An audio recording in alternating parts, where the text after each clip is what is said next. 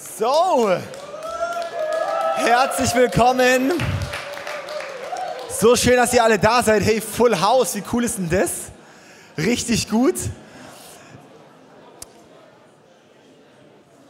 Sehr, sehr cool. Hey, ich möchte heute auch willkommen heißen.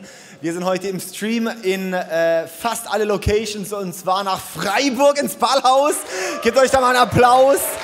Dann haben wir in Friedrichshafen heute, Fried wir können auch einen Applaus mitgeben, komm, unterstützen mit, genau, Friedrichshafen. Dann äh, sind wir heute auch im, ich glaube, MySpot Sulz ist heute auch, oder? MySpot Sulz, genau, sehr cool. Hier, Villingen. Und Singen sind heute im Zelt und da ist kein Stream. genau. Ey, so cool, ich freue mich voll, dass ihr da seid. Hey, und dass wir heute einfach in wieder einen, ähm, äh, in einen genialen Sonntag starten können. Heute, für mich ist diese Woche echt besonders, gell? und zwar aus verschiedenen äh, Dingen. Und zwar haben wir heute das erste Mal hier in Villingen das Foyer offen. Auch alle von den anderen Standorten, kommt gerne mal vorbei und schaut euch das mal an. Das ist einfach grandios. Da danke auch an alle Helfer und Mitarbeiter. Dann sind wir diese Woche ausgezogen in Singen im Kino, wo wir die letzten sieben Jahre waren, und zwar auf die Woche sieben Jahre. Das ist echt besonders. Äh, und zwar nicht, weil unser Vertrag ausgelaufen war, sondern weil uns gekündigt wurde und äh, beziehungsweise äh, das Gebäude jetzt abgerissen wird in zwei Wochen. Und äh, wir sind jetzt übergangsweise in einem Zelt und sind gerade am Schauen. Aber diesen Sonntag erstmal im Zelt. Aber das ist so nice. Ey, ich war da gestern, bin ich noch vorbeigefahren, ist einfach so dermaßen cool.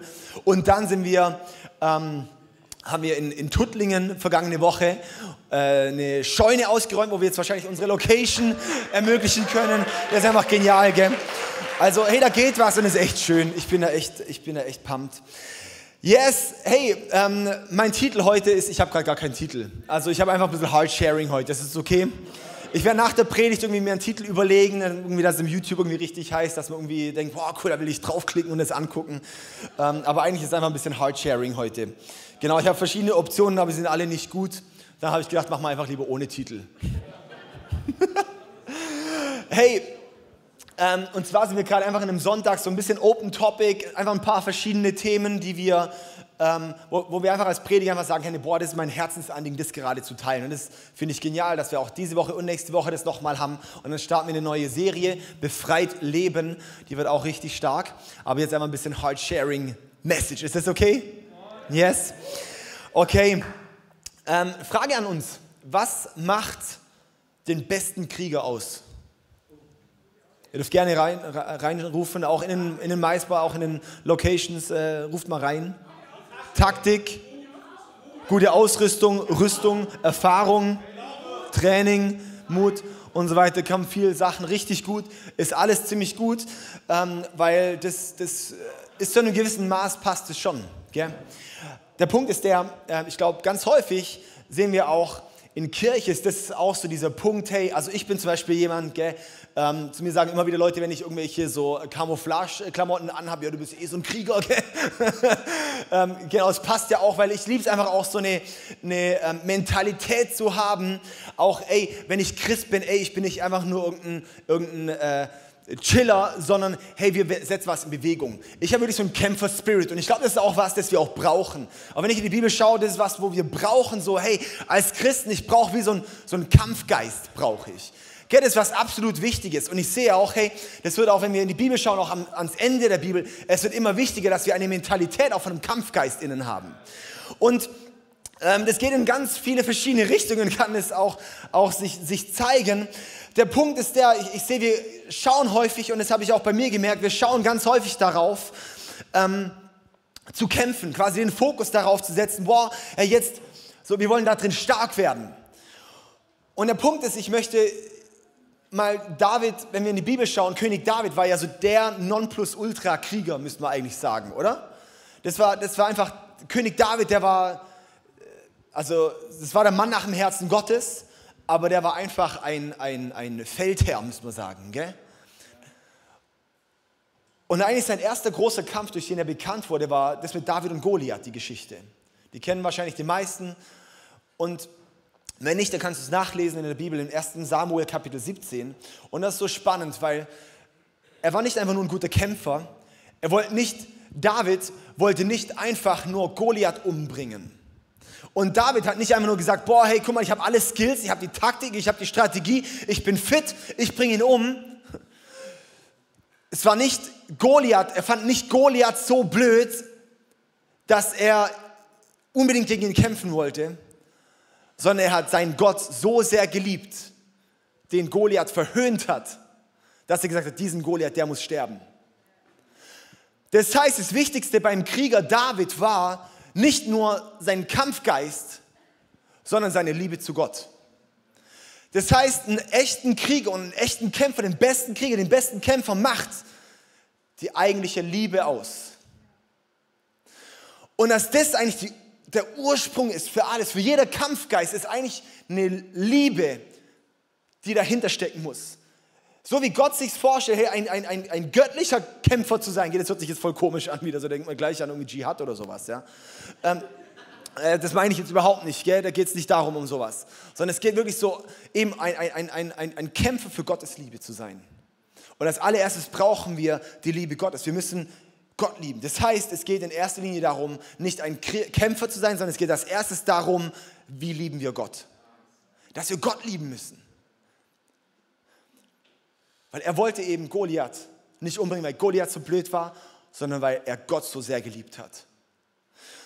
Und das hat mich echt auch, das bewegt mich die letzte Zeit auch ein bisschen, alle, die mich ein bisschen verfolgen und so weiter, gell, so merken ja auch so, hey, ich, ich ringe um ein paar Themen. Und ähm, und wo, wo mich einfach bewegen und wo, wo, wo, ich, wo ich mir Gedanken mache, hey, gibt es manchmal einen Punkt, wo wir als Christen ähm, uns äußern sollten zu manchen Themen? Geh und ich sage nicht, boah, ich bin voll richtig unterwegs. Ich sage einfach, ich ringe gerade darum und ich probiere mich gerade aus und ich möchte gerade lernen. Ja? Aber mir kam auch diese Woche nochmal ganz bewusst zu dieses, ey, es geht nicht in erster Linie darum, Kämpfer zu sein, sondern in erster Linie darum, Liebhaber von Jesus zu sein. Das ist Ziel und das Anliegen Nummer eins. Das brauchen wir als allererstes. Und darum habe ich uns hier äh, drei Punkte mit jeweils drei verschiedenen Bibelstellen. Und der erste Punkt ist All in oder All out. Also bei Jesus gibt es kein, kein äh, eventuell so, eventuell so, kein bisschen so, ein bisschen so, sondern bei Jesus gibt es nur All in oder All out. In Matthäus 22 das ist die Stelle, da wird Jesus eigentlich auf die Probe gestellt. Da wollen eigentlich so die Sadduzäer ihn, ihn irgendwie rankriegen. Und da gibt es einen, einen ganze, ganzen Absatz, wo es darum geht, schon, keine Ahnung, schon ab Vers äh, irgendwie um die 20 rum oder so irgendwas. Und Jesus, der weicht so genial einfach aus und die wollen die ganze Zeit Diskussionen mit ihm starten, aber Jesus bekommt es immerhin, immer wieder auf die Liebe zu zielen.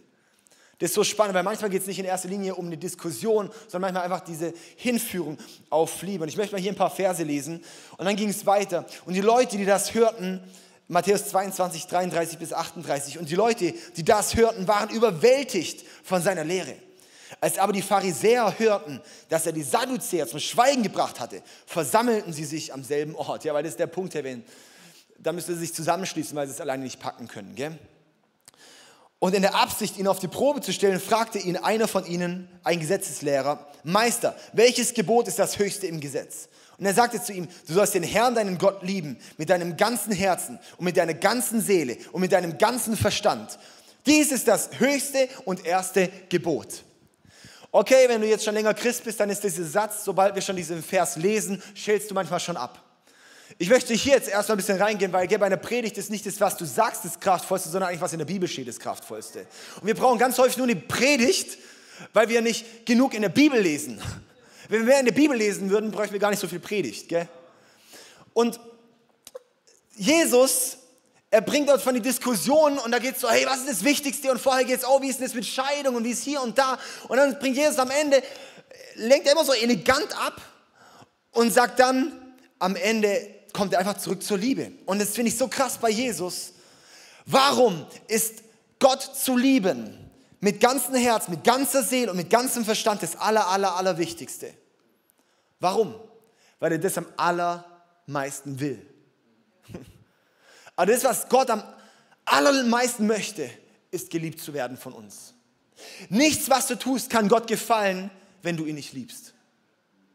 Nichts, was du tust. Nichts, du kannst nichts aufwiegeln. Es gibt ja oft diese, die, die, die auch Bewegungen, auch in verschiedenen Religionsbewegungen und sowas gibt es ja dieses, hey, wenn ich nur genug Gutes tue, dann werde ich damit einfach mein Schlechtes wieder gut machen. Nee, du kannst Gott nicht gefallen, aus wenn du ihn liebst.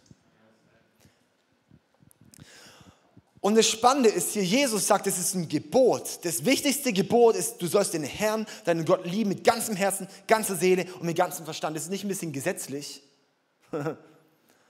nee, Jesus, und das ist so krass, weil hinter jedem Gesetz Gottes steckt eine Offenbarung vom Herz Gottes. Hinter jedem Gesetz von Gott steckt eine Offenbarung vom Herz von Gott. Wir können das jetzt lesen als, okay, jetzt muss ich Gott lieben.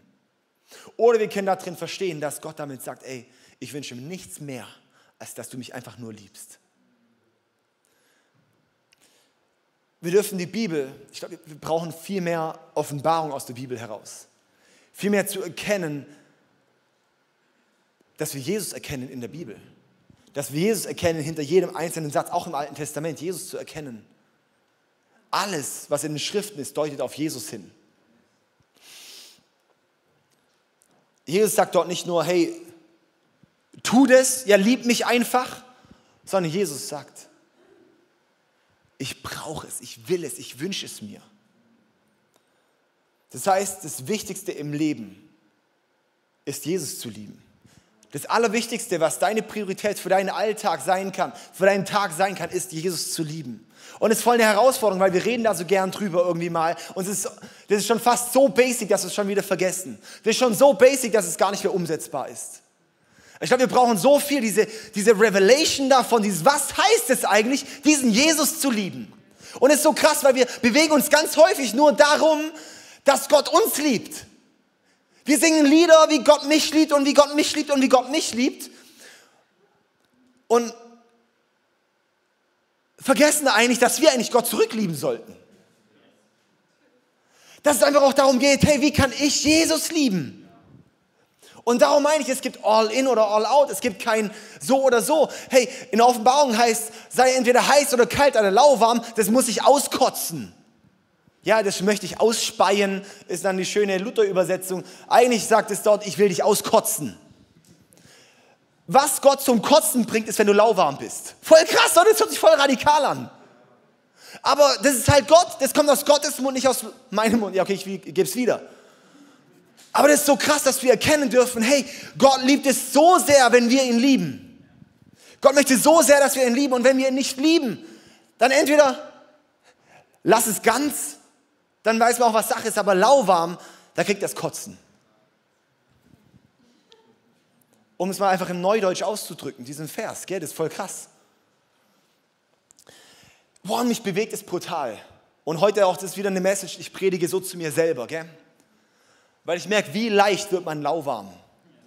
Wie leicht wird man lauwarm. Es gibt auch dann dieses, ey, ihr habt die erste Liebe verlassen. Und eigentlich heißt es dort, die, die einzige Liebe verlassen. Das heißt nicht nur die erste Liebe, jetzt habe ich halt die zweite, nee, sondern Gott ist die einzige Liebe, die ich eigentlich haben kann. Wenn ich Gottes Liebe nicht habe, dann habe ich keine Liebe.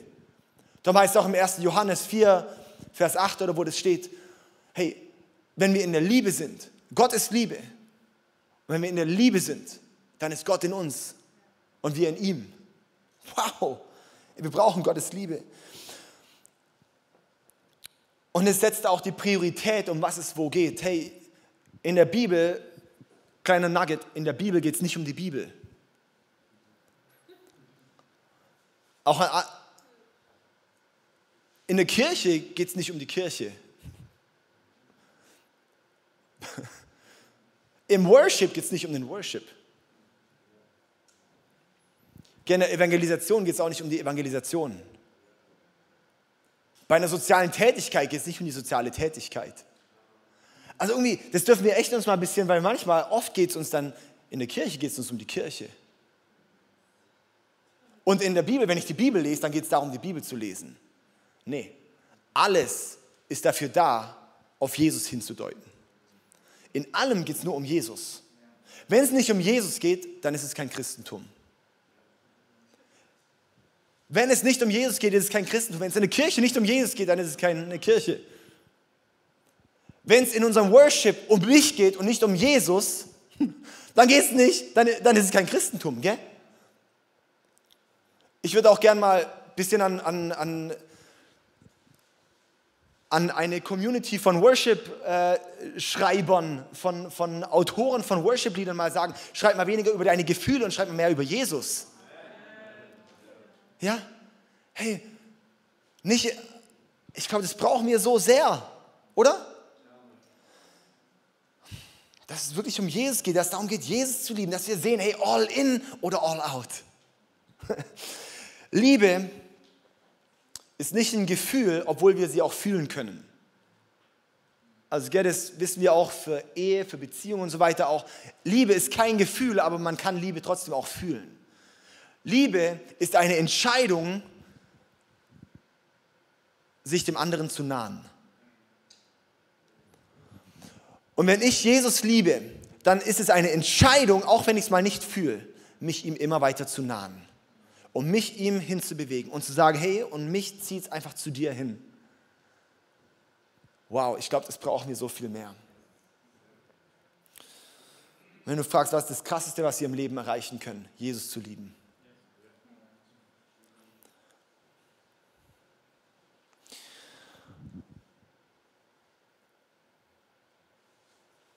Es gibt keinen auch, der uns Liebe so sehr bewiesen hat wie Jesus. Und dann gibt es Leute, die sagen, woher soll ich wissen, dass Jesus mich liebt? Und dann sage ich, lies mal die Bibel. Schau mal das Leben von Jesus an. Und wenn du das Leben von Jesus anschaust und nicht glauben kannst, dass Jesus dich liebt, dann gebe ich dir noch einen Lesekurs.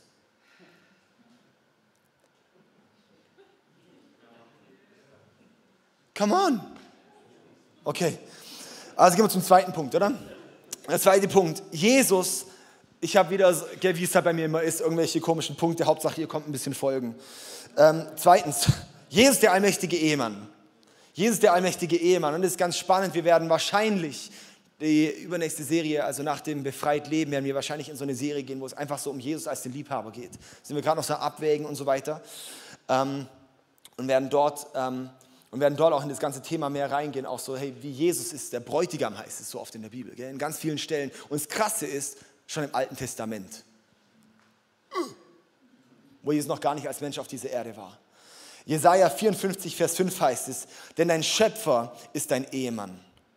Sein Name ist Herr der Allmächtige. Er, der Heilige Israels, ist dein Erlöser. Er wird der Gott der ganzen Erde genannt. Das ist im Alten Testament in Jesaja 54, Vers 5. Das ist so crazy. Lass uns noch mal kurz lesen. Ich glaube, das darf uns echt immer auf die Zunge zu gehen denn dein Schöpfer ist dein Ehemann. Sein Name ist Herr, der Allmächtige. Er, der Heilige Israels, ist dein Erlöser. Er wird der Gott der ganzen Erde genannt. Wie crazy ist denn das? Dieser Gott, also wenn wir nur mal den zweiten Teil lesen, sein Name ist Herr der Allmächtige. Er, der Heilige Israels, ist dein Erlöser. Er wird der Gott der ganzen Erde genannt. Das ist schon absolut crazy. Und dann den ersten Teil fährst, denn dein Schöpfer ist dein Ehemann. Wie sick ist denn das? Das bedeutet, es ist eine Liebesbeziehung da. Eine Liebesbeziehung. Und das ist genau das, was David, König David schon so verkörpert hat. Diese unglaubliche Liebesbeziehung, dieses absolute Nahen zu wollen, dieses absolute, hey, ich sehne mich nach diesem Gott. Ich möchte nichts und nie, ich möchte einfach nur in deiner Gegenwart sein. Mich, nichts ist mehr Hunger da als nach dir. Und dieser Hunger nach diesem Jesus, wow, das ist so krass. Das ist so unglaublich krass. Hey, und wenn wir uns überlegen, dieser Jesus, der liebt dich so sehr wie ein Ehemann. Er liebt dich so sehr. In Epheser, im Epheserbrief, da haben wir diese Stelle, Epheser 5. Können wir kurz reinschauen. So, zweiten. Ach, hier haben wir es. So,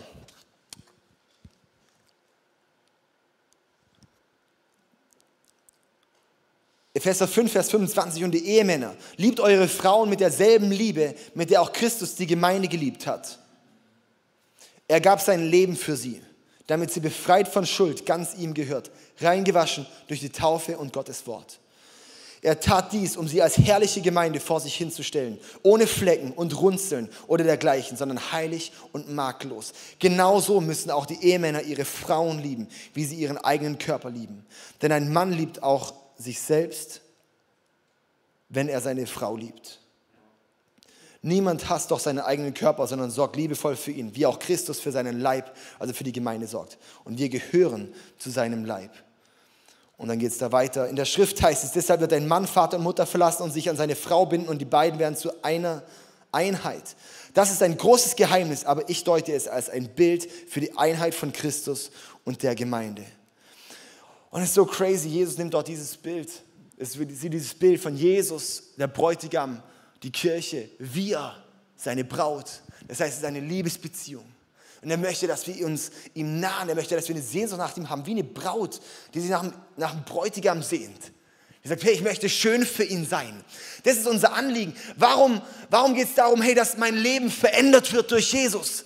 Warum steckt Jesus diese Power hinein durch den Heiligen Geist in unser Leben, dass wir uns verändern können? Warum? Weil eine Braut möchte so schön für ihren Bräutigam sein. Ich habe noch nie eine Braut gehört, die gesagt hat, pff, egal wie ich aussehe, mich juckt es halt nicht. Der soll mich halt nehmen, wie ich bin. Nee, sondern die Frau, die legt sich ins Zeug, die macht sich schön, die putzt sich raus. Das ist Vorbereitungszeit. Viele machen noch vorher eine Diät, gell? Genau, mache ich auch immer wieder. Sie putzen sich raus. Warum? Weil sie dem Bräutigam gefallen wollen. Es geht noch nicht nur darum, um dann der Hochzeitsgesellschaft zu gefallen, sondern für den Bräutigam schön zu sein. Und das ist, das ist die Power vom Heiligen Geist, die uns gegeben wurde, dass wir schön werden für den Bräutigam. Und dass das unser Anliegen auch ist, hey, wenn ich Jesus liebe und wenn ich mein, mein Leben zu Jesus hinbewege, wow, dann, dann möchte er mich verändern, er möchte mich transformieren, er möchte, dass ich immer mehr so abgeglichen werde wie Jesus, weil Jesus ist schon so makellos. Ich finde es so krass, so krass, das ist einfach so der Hammer. Hey, das, dass es uns wirklich zu ihm hinzieht. Und weißt du, das, was ich so schön finde, dieser Ehemann, dieser, dieser Jesus, dieser Bräutigam, er kennt dich. Er kennt uns. Und er kann sich an alles erinnern, wer du bist. Er erinnert sich an die allererste Begegnung, die du mit ihm hattest. Und er erinnert sich da besser daran als du. Er erinnert sich daran, wie du ihm dein Leben gegeben hast und wie er dein Leben gefüllt hat. Er erinnert sich an jede einzelne Träne, die du vergossen hast, als du die Gegenwart von ihm genossen hast. Er erinnert sich an jedes Gebet, das du gesprochen hast und es aufrichtig an ihn gerichtet hast.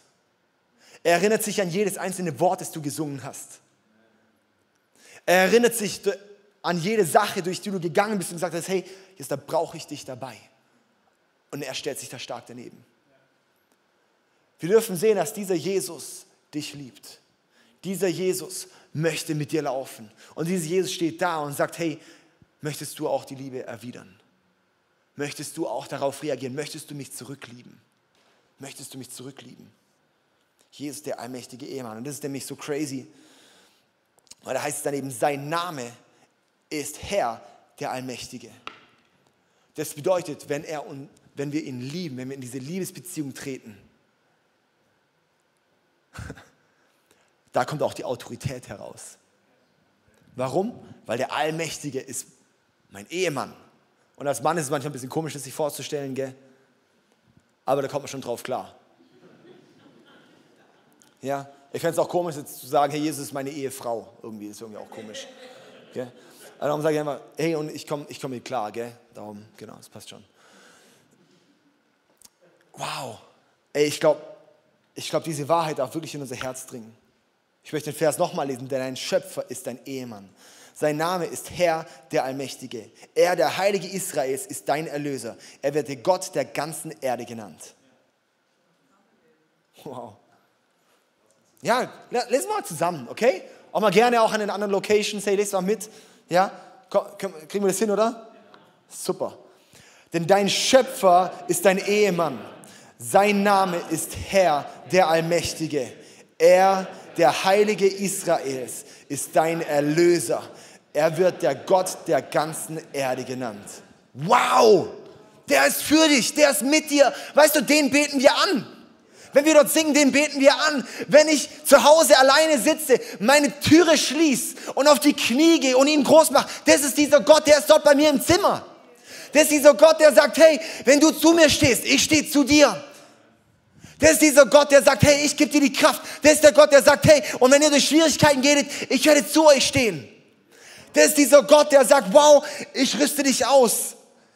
Das ist dieser Gott, der sagt, ich möchte eine Liebesbeziehung mit dir. Wie genial ist denn das? Hammer Bammer. Okay, dann geht's zum dritten Punkt noch weiter. Zum dritten Punkt ist noch eine weitere Stelle, die mir irgendwie ein Anliegen ist, äh, und die habe ich mal genannt, verschwenderisch für Jesus sein. Ich glaube, das ist auch ein wichtiger Punkt, gell? verschwenderisch für Jesus sein. In Lukas 7, Vers 37 bis 39 steht, in dem Ort gab es eine Frau, die ihr Leben, wie man wusste, nicht nach Gottes Willen führte. Als sie erfuhr, dass er da war, also Jesus, brachte sie ein Gefäß mit kostbarem Salböl. Sie kniete vor Jesus nieder und weinte. Ihre Tränen fielen auf seine Füße und sie trocknete sie mit ihren Haaren. Dann küsste sie ihn wieder und wieder die Füße und salbte sie mit dem Öl. Als der Gastgeber sah, was da vorging und wer die Frau war, sagte er sich, das beweist, dass Jesus kein Prophet ist. Wäre er wirklich von Gott gesandt, dann wüsste er, was für eine Frau ihn da berührt. Eine Sünderin. Und dann geht es noch weiter, weil das ist so cool, weil dann reagiert Jesus darauf. Lest gerne mal die Stelle weiter, das ist wirklich genial. Wie krass ist wieder dieser Gott, als erstes, wenn wir uns mal vorstellen, dieser Gott, wo es heißt, der weder, wie heißt, schläft noch schlummert, oder? Der geht erstmal in einen menschlichen Körper und wenn Jesus sagt, hey, ich habe Durst, dann hatte er Durst, gell? Als Jesus im Boot gepennt hat, war er müde. Ja, so irgendwie, Jesus musste auch mal aufs Klo. Krass ist, Jesus als Baby wurde auch gestillt. Jesus ist nicht aus der Maria rausgeflutscht und hat dann angefangen rumzulaufen und alle Leute zu heilen. Was für eine Demütigung von diesem krassen Gott, so ein Mensch zu werden. Und zu sagen, weil ich dich so sehr liebe, darum gehe ich diesen ganzen Weg. Und dieser Gott lässt sich von einer Sünderin die Füße waschen. Uns kostbare Salböl äh, gibt es ja, wie heißt es irgendwie, ich glaube, ein Jahresgehalt oder sowas hat es gekostet oder sowas, gell, wenn man das irgendwie, das ist schon ein bisschen Kohle gewesen. Lässt er einfach über sich ergehen. Wo ich denke, und wie arrogant, da bist du doch jetzt so wieder so arrogant, Jesus, oder? Warum lässt du das dir gefallen? Warum machst du sowas? Du hättest das Geld doch auch den Armen geben können, sagt Judas. Petrus hat auch ein bisschen Problem damit. Was so crazy ist, ein paar Verse später, in Vers 47 heißt es dann, hey, und sie hat Jesus viel Liebe erwiesen. Sie hat, Jesus viel, sie hat mir viel Liebe erwiesen, in Vers 47. Das ist die einzige Stelle in der ganzen Bibel, wo es heißt, dass jemandem Gott Liebe erwiesen hat.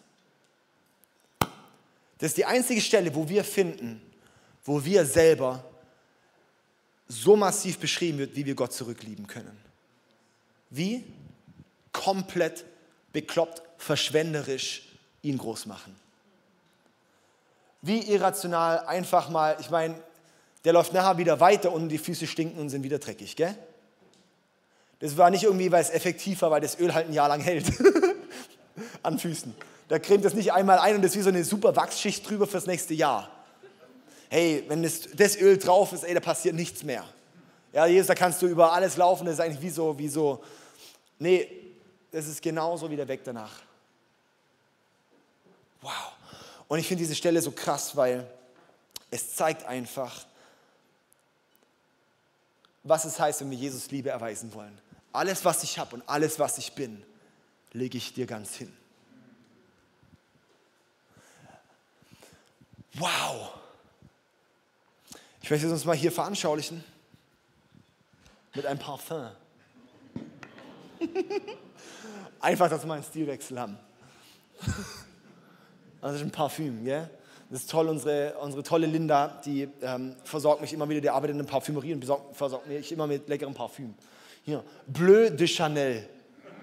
Hm? Genau. Und dann hat sie gesagt, hey, wenn man richtig, äh, richtig sich einparfümiert, sollte man so einen Torbogen sprühen und dann durchlaufen. Ja, anscheinend. Also das heißt, es ist dann so. Ähm, warte, oh, es verschwindet. Also, ganz toll. Ja, was krass ist eigentlich, gell, ich, ich mache das nicht, weil ich denke, es ist doch voll Verschwendung, so viel schon zu sprühen, weil das meiste geht ja daneben, oder?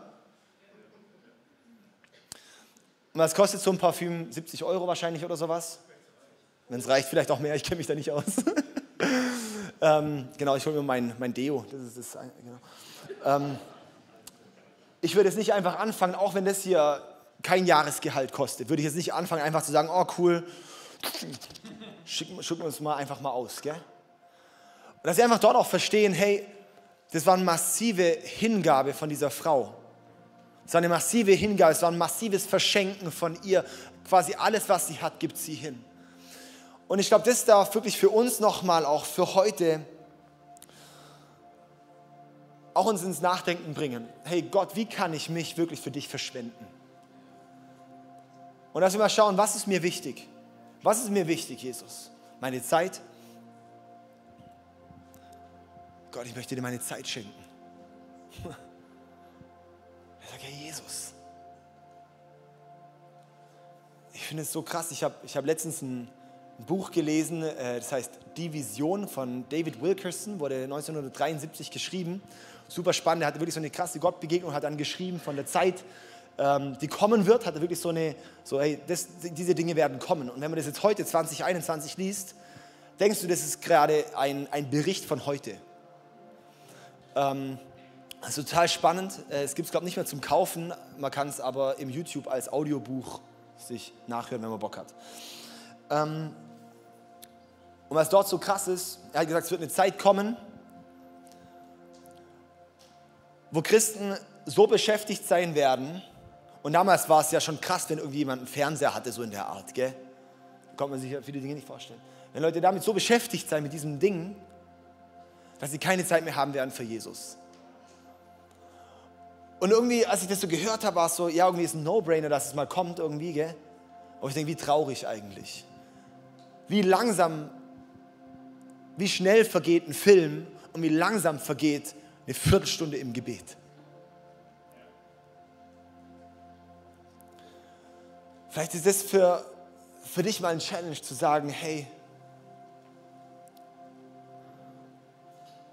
ich möchte, dass die Langeweile, ich möchte, dass die Langwierigkeit von Zeit mit Gott verloren geht.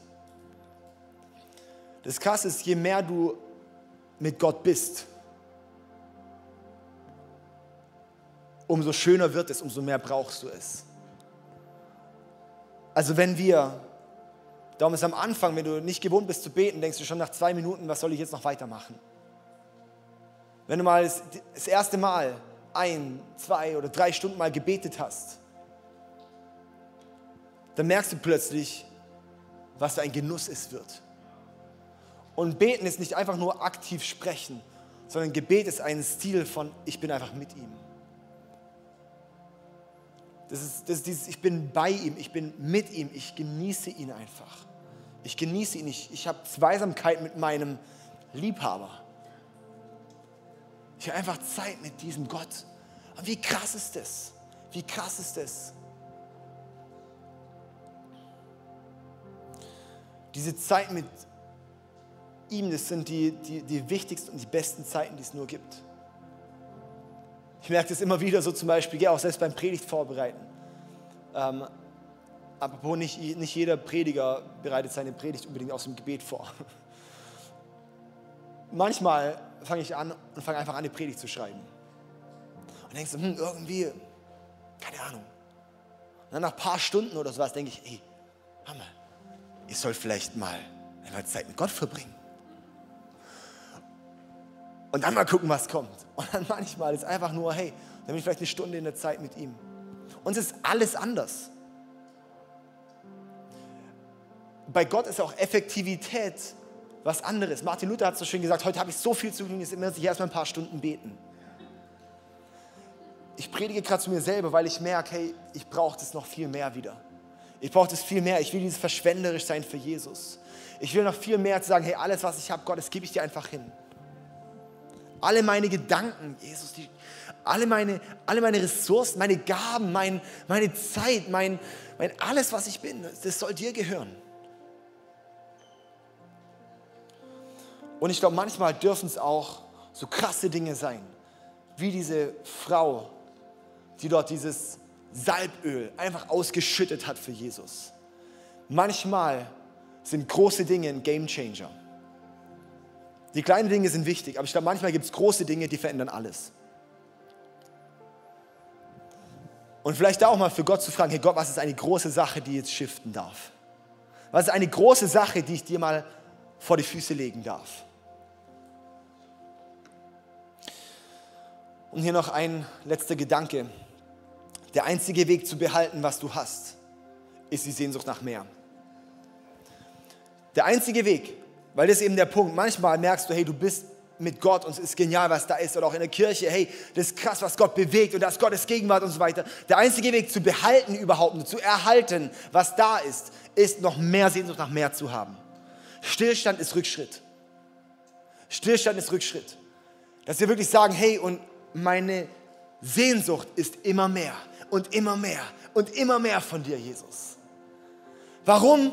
Weil wenn ich nicht mehr von ihm möchte, dann ist ein Rückschritt da. Oh, und lass uns da, lass uns mal aufstehen. Hey, ich glaube auch wir als Kirche brauchen echt diese Sehnsucht nach mehr. Jesus, und auch zu erhalten, was da ist, brauchen wir Sehnsucht nach mehr. Aber Jesus, wir wollen nicht nur erhalten, wir wollen mehr. Jesus, wir wollen es nicht nur erhalten, wir wollen mehr. Hey, lass uns mal, einfach wer möchte, auch mal seine Hände ausstrecken. Mich auch als ein Zeichen so von, hey Jesus, wirklich diese, diese Punkte, die ich gerade hatte, all in oder all out. Jesus, ich bin all in. Jesus, ich möchte all in gehen. Und Jesus, wow, danke, dass du der allmächtige Ehemann bist, dass du der allmächtige Liebhaber bist, Herr. Und wir wollen das erkennen und wir wollen dich schmecken und wir wollen dich erleben und wir wollen dir begegnen. Danke, dass es möglich ist. Danke, dass es möglich ist. Danke, dass du kamst. Oh Jesus, und ich bete, dass wir wirklich eine neue Verschwendung nochmal lernen für dich. Nee, dass wir uns verschwenden für dich. Mein Leben soll einfach sagen, hey, vielleicht sagen Leute, oh David, du könntest auch was Besseres aus deinem Leben machen, wo ich sage, mein Leben gehört dir, Jesus. Es ist nicht verschwendet, es, ich gebe es nur dir hin, Herr. Alles soll dir gehören. Jesus, ich verschwende auch meinen Sonntag für dich. Ich verschwende es nicht für die Kirche, ich verschwende es für dich. Oh Leute, das ist ein Nugget, wir müssen das echt, in der Kirche geht es nicht um die Kirche, Jesus um dich. Und Herr, und ich bete wirklich auch, wir richten wirklich auch dich auf, hier nochmal neu in der Kirche.